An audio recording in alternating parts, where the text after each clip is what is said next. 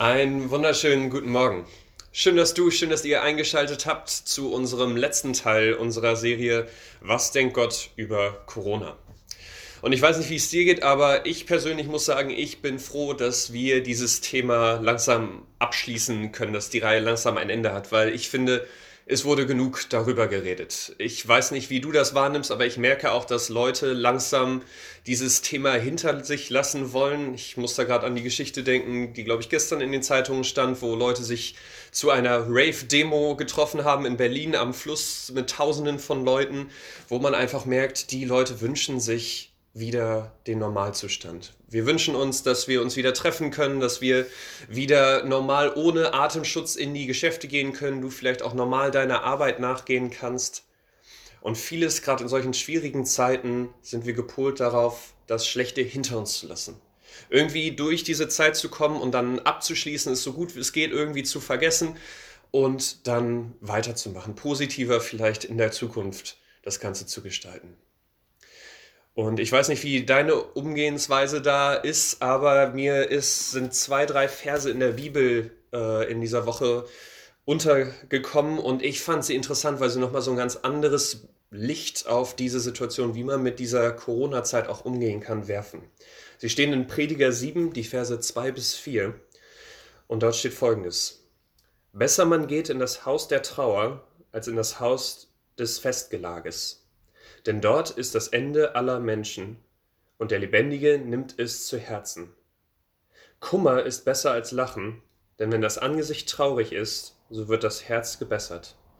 Das Herz der Weisen ist im Haus der Trauer, aber das Herz der Narren im Haus der Lustigkeit. Was die Bibel hier sagt, ist, es gibt Wert auch in schwierigen Momenten. Es liegt Wert, ein besonderer Wert in Zeiten, die für uns nicht angenehm sind, die uns herausfordern, die anstrengend schwierig sind. Und wir verlieren vieles, wenn wir diese Zeiten einfach abhaken, wenn wir versuchen, sie so gut es geht zu äh, vergessen. Und die Bibel ringt darum zu sagen, nimm diese Zeit, die vielleicht jetzt sich langsam bessert. Wir hoffen, dass da mehr und mehr Lockerungen möglich sind. Aber denk einmal zurück und überleg, was war in dieser Zeit, wo vieles auch nicht möglich war an äh, Komfort an Beziehung.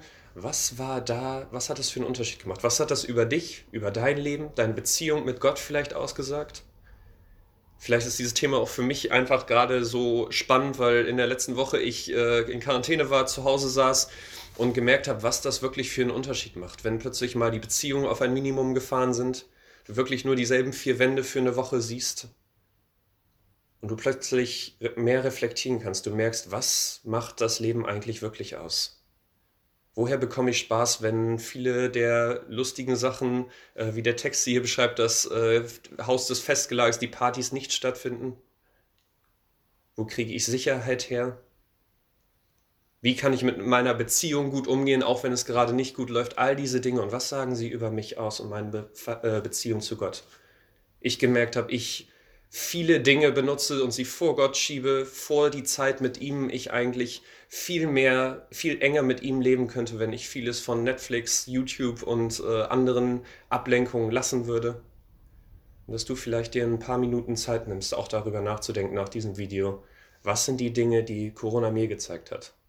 Wo ich auch aus diesen schwierigen Zeiten, die dadurch vielleicht nicht unbedingt schöner oder angenehmer werden in der Erinnerung, aber wie kann ich diese Zeiten, die ich erlebt habe, trotzdem für etwas Gutes nutzen und mir Ziele für die Zukunft stecken mit Dingen, die ich in dieser Zeit lernen durfte. Das als vielleicht positiver Ausblick dieser Reihe bei vielen schwierigen Themen, das vielleicht als eine Frage, wo du vielleicht auch mal in die Kommentare schreibst, was für dich da wichtig geworden ist, dass andere das inspiriert und nochmal ins Nachdenken bringt.